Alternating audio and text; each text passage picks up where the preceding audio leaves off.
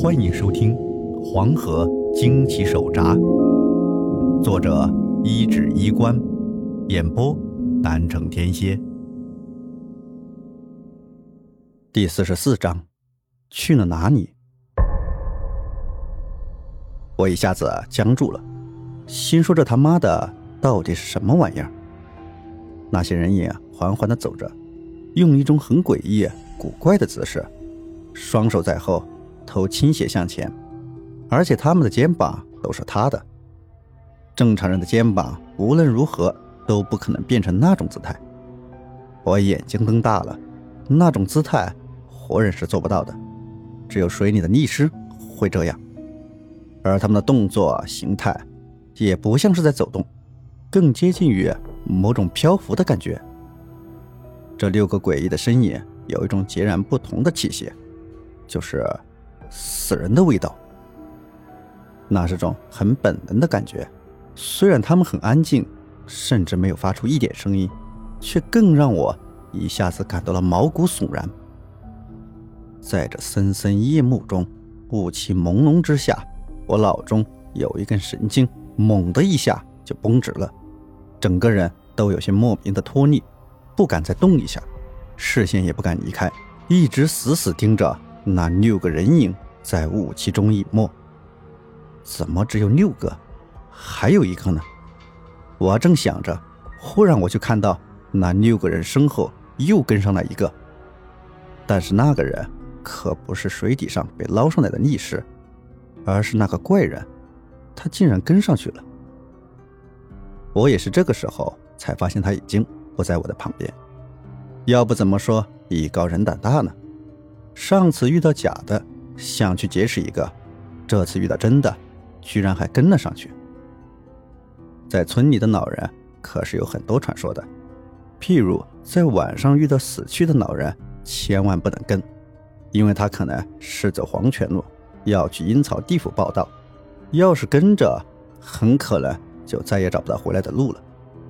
我不知道这怪人是抱着什么样的心态和目的。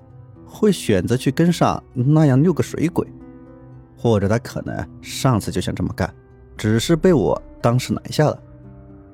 等我反应过来，再想追上去的时候，已经晚了。他们就像凭空消失了一样，在那雾气中找不到人影。我急忙跑了两步，呆呆的看着，感到一阵寒意。人呢？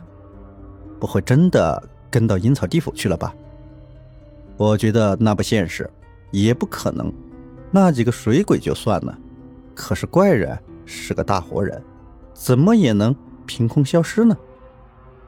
隔壁王静文常说：“一切看似不合理的事情，总有合理的解释。”我试着理出一个头绪，这时李有忠和云朵这时候也小心翼翼地探出脑袋来，问我那些鬼是不是已经走了。我心烦意乱，直接问云朵说。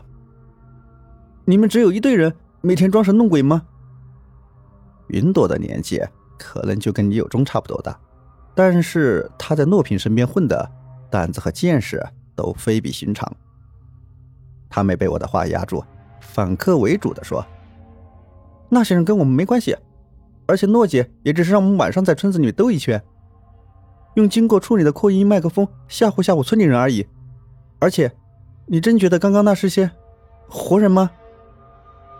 虽然他见多识广，但从他的脸色神情看，他也被刚刚那一幕给吓到了。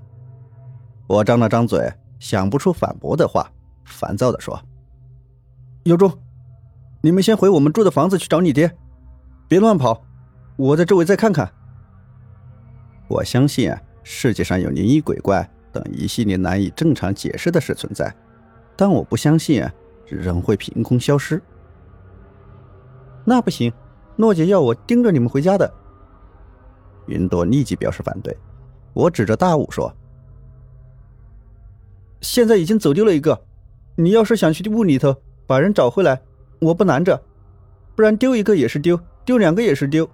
你就盯紧有钟，免得三个全丢了，你没法回去交代。”我不客气的话，把云朵这小姑娘气得脸都红了。老实说，这瑶族小姑娘。是少数民族那种秀气和漂亮，可是这会儿我没心思多看，拔腿就追入雾气中。然而那雾啊，就浓得很诡异，追出去百多米，别说人呢，连个鬼影子都没看到。而且我还不能喊，只能凭着眼睛尽力去看、去分辨。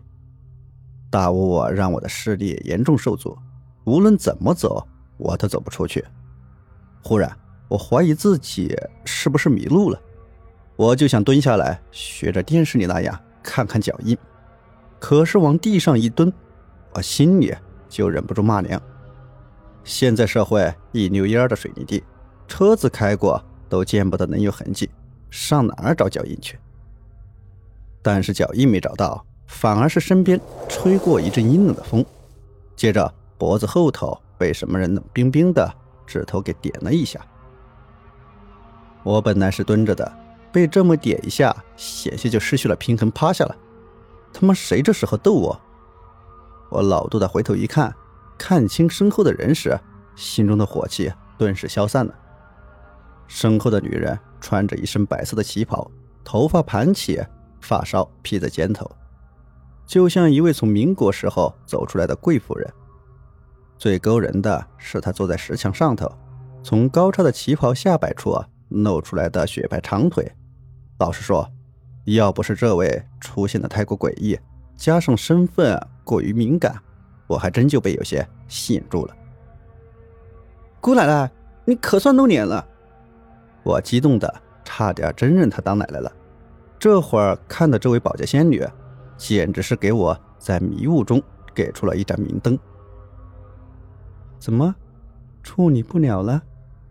保洁仙姑奶奶坐在石头墙上，眼睛看着周围说：“嗯，有人在盯着你。”听到他这么问，我心中一动，想到之前那怪人的举动，我怀疑是不是除了明面的云朵之外，真的还有人在后面偷偷跟踪着我们。大概是我们之前在石坡破庙那里遇见的人吧，他们领头的那个可能干下了什么事。我用压低的声音说，但接着我就问：“嗯，姑奶奶，你能不能找到之前从这儿走过的六个水鬼？”我是觉察到你走进了鬼打墙，这才过来看看你。保洁仙女说，顿了顿，又继续下去。六个水鬼，我倒是没看见，不过有一个我知道在哪里。你现在过去还来得及救下人。啊！我一惊，这话的意思是水鬼在害人？在哪儿？我先去救人呗。不急，你从这儿一直往南边跑，到最里头一间屋子就是。记住。这是有危险的，别光顾着逞能呢。说完话，那保洁仙姑奶奶从石墙上跳了下来，我还没反应过来，他甩手就是一个巴掌，啪的一声，特别响亮，打得我整个人晕头转向，脑子都是当机的。爷爷以前说的还真没错，这位保洁仙姑奶奶还真就会甩人巴掌。等我回过神来，眼前一明。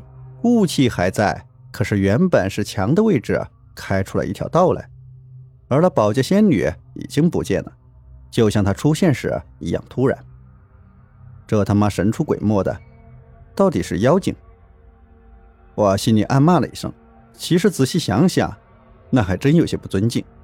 毕竟不顾别的，就年龄上说，能修成精怪，少说也有的百十多年。那啥辈分啊？别说我了，我爷爷都得管他叫一声姑奶奶。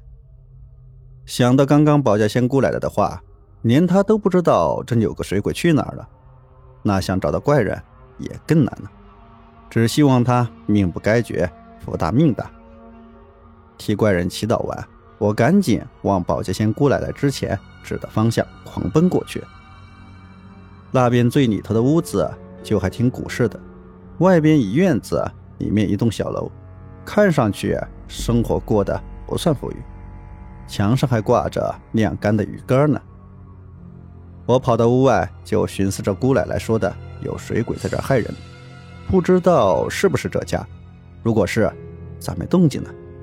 要不是这家，那可就麻烦了。我刚想着呢，忽然屋子里就鬼哭狼嚎了起来，有男人还有女人的惊恐尖叫，那撕心裂肺的，好像是看到了什么恐怖无比的东西。我心中一咯噔，心说还真是出事了。再一看，那屋子里灯没亮，二楼的窗户是被猛地推开，一个穿汗衫的男人，裤子都还没来得及穿，就慌里慌张的从二楼跳了下来。那一下摔得我都替他疼，可那男人落地后踉跄着，停也不敢停，连滚带爬的就拖着腿去开院门，嘴里喊着：“有鬼，有鬼！”我本来趴着门缝往里看，那样子要是在城里，保准被人打成偷窥，关进局子里去了。可现在我就看到那二楼闪过一张浮肿泛青的死人脸，一双眼珠子恶狠狠地瞪着那踉跄逃走的人。那张脸我还真他妈认识，那就是在岸上唯一一个不肯躺下去的刘大同。他怎么会在这里？我还没想明白，那牛大同突然从窗口处纵身一跃，跳了下来，伸直的双手就像竹竿一样，猛地就掐向那刚刚到门口拼命开门的男人。看到这个牛大同的时候，我整个人都吓懵了，原本心里的一点勇气，刹那间荡然无存。那不是说心里不害怕，就真的不怕的，那种惊悚就像一阵电流从尾椎。一路窜到大脑，让整个人的头皮都发炸。那牛大同的脸就像封了一层蜡，惨白的眼睛毫无生气的怨毒的盯紧了那个男人，身上的腐皮烂肉一块块的往地上掉，说不出的惊悚恐怖。那男人一下子从后头抓住了脖子，整个人都被提了起来，没几秒钟就掐着脖子青，脸蛋黑，翻白眼。吐舌头，眼看就要不行了。而他在最后关头是把门锁打开了的，只是没来得及逃出去。我在发愣的时候，正好门就开了，我和那刘大同的脸就打了个照面。过度的恐惧反而激起了我的应激反应，大叫一声，下意识的先一拳向那张浮肿的脸上挥了过去。